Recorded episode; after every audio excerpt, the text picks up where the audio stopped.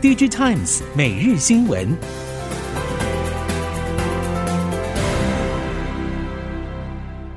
听众朋友您好，欢迎收听 DG Times 每日新闻，我是袁长杰，现在为您提供五月十七号星期二科技产业的新闻重点。首先带您看到的是，中芯国际公布了今年第一季的财报结果，产能利用率突破百分之一百点四。毛利率超过百分之四十大关，业绩亮眼。至于毛利率表现，中芯、革新与联电都大幅年增了百分之十六点九到百分之十八，也反映出尽管消费性电子应用动能减弱，但是车用晶片、HPC 等领域接力成为代工厂的成长新动能。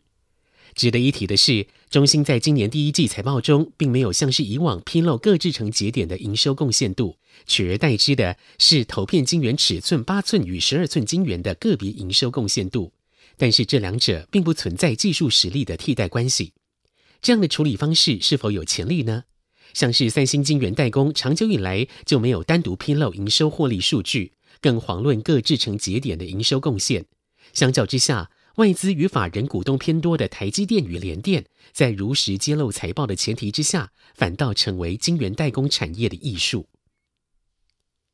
上海封城对于晶圆代工业者革新的冲击如何呢？革新执行长 Tom Caulfield 在今年第一季法说会上表示，观察到客户对于低阶手机与 PC 相关晶片需求减少，间接证实多家业者所说，消费性电子市场的确受到了上海封城影响。另外，革新也遭受到半导体设备交期延宕的困扰。不过，在车用晶片、资料中心等客户应用需求强劲之下，Caulfield 强调，革新今年与明年的全产能已经被预定一空。尤其今年初，来自车用晶片等客户的需求远远超出革新产能所能满足的百分之二十五以上，这也凸显了革新目前急需扩产。革新预定在纽约州新建 Malta 二厂，这个计划仍在等待美国国会补贴案通过。今年全球手机市场将会陷入衰退，已经成为共识。但是高通及联发科两家手机 AP 大厂仍然给出相当正面的猜测，与下游的忧心忡忡形成巨大反差。高通公布的财测数据仍然认为会比上一季小幅成长。执行长 Cristiano Amon 更指出，虽然手机买气受到了全球多重负面因素影响，但是高阶机种的销售状况并没有像低阶手机受到那么大的冲击。对高通的影响相对有限，而联发科的财测前景与高通非常类似，都认为本季会比上一季微幅成长。对于手机市况的前景，联发科也坦承整体销售数量应该会下修，但是五 G 的渗透率还是会达到五成左右。凭借着规格升级趋势，公司的手机业务还是可以保持向上成长的动能。在伺服器供应链。虽然有华东封城以及长短料两片乌云存在，但是伺服器前景仍然晴空万里。因为北美云服务客户的动能强劲，广达、英业达都评估下半年将会优于上半年。英业达评估上下半年的出货比重为四十五比五十五，意味着下半年出货将会再成长百分之二十二。广达也表示全年双位数成长动能不变。英业达总经理吴永才指出，上海厂的产能已经恢复五成。目前周围的供应链供货状况仍然卡卡，希望五月下半旬可以改善。到了六月，可以把欠客户的订单都赶回来。至于长短料，广达表示，目前伺服器以及车用的长短料现象远比 NB 严重。如果有更好的供料状况，广达伺服器的出货会更为强劲。而英业达指出，长短料现象预估在未来三到六个月不会解决。受俄乌战争、中国封控以及通货膨胀这些因素影响，友达、群创今年四月份的合并营收都呈现下滑。友达大减了百分之二十七点九，全创减少百分之十三点八。背光模组厂商受伤更严重，中光电四月份合并营收比三月份大减百分之三十六。瑞仪四月合并营收相较三月出现了腰斩，所幸相关订单看起来只是递延，五月份的业绩应该有望回补。以五月来看，大尺寸面板价格仍然持续滑落。目前电视面板价格已经下探到现金成本，IT 面板价格则是向现金成本靠拢，面板厂的亏损压力大幅增加。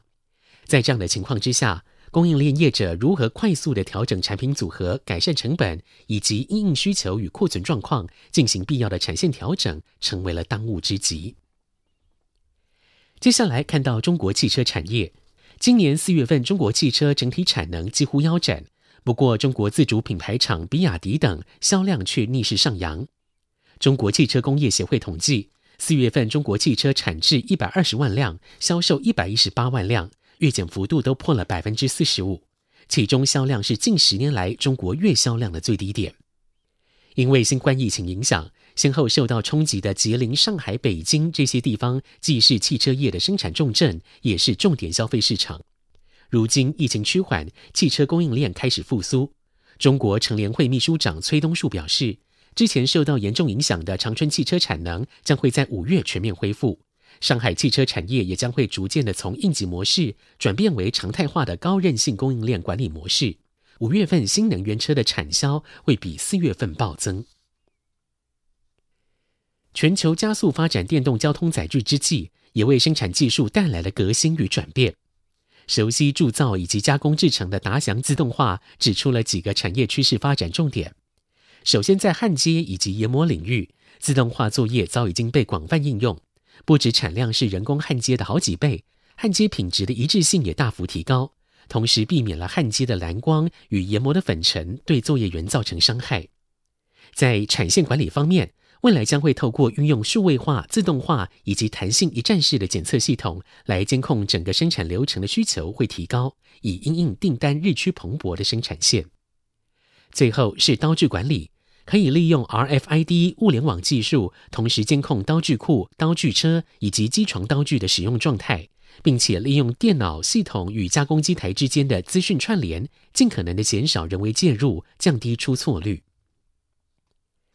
调研机构 IDC 最新发布了数位转型支出指南，报告指出，在疫情略微放缓之后，今年将会看到更积极的数位转型科技投资成长。IDC 预测，今年全球数位转型的科技投资支出将会达到一点八兆美元，年成长百分之十七点六。而且到二零二六年都会保持这一种成长速度，五年的年复合成长率预估为百分之十六点六。IDC 预期今年数位转型三大优先重点包括了后端支援和基础架构、智慧制造和数位供应链优化，这三个投资领域的支出将会超过六千两百亿美元。而其他将会在今年看到大量投资的营运重点，还包括了互联资产、设施管理以及用于企业营运用的数据和资讯等。美国离子阱量子电脑制造商 IonQ 去年十月在纽约证交所上市，十一月十七号仍然有三十一美元的价格，半年后竟然跌到了四点七六美元。另外一家今年三月在纳斯达克上市的 Rigetti，股价也从十二美元跌到了六美元左右。去年九月上市的 ARCAD Quantum 市值更大跳水，让市场怀疑量子科技是否又是一场泡沫。目前学界普遍的看法是，离子阱量子电脑在扩充性上面本来就容易遇到瓶颈，而且量子电脑和量子通讯的商业化不会那么快发生。但是在制药业、化学业的优势是确定的，厂商应该要提前布局。另外，各国政府部门的投入仍在持续，像是美国将会在白宫下设置国家量子倡议咨询委员会。在台湾，三月份政府跨部会首长宣布执行的量子科技专案计划。选出了中研院、清大、阳明交大、台大、中央、中原等学校十七个优秀的教授团队，以及二十四家厂商携手打造台湾的量子国家队。根据科技部所属量子线上学院发布讯息，台湾在量子记忆体方面有领先世界的研究团队，其中以清华大学物理系的余一德教授团队以及中研院原分所的陈应成博士团队为代表。行政院核定五年内投入新台币八十亿元，支持量子科技以及发展量子产业的决心。其中最重要的工作之一，就是把过去十几年台湾学界的成果再做整合与聚焦，为在地的产业带来典范性转移。以上，DigiTimes 每日新闻由 DigiTimes 电子时报提供，袁长杰编辑播报。谢谢收听。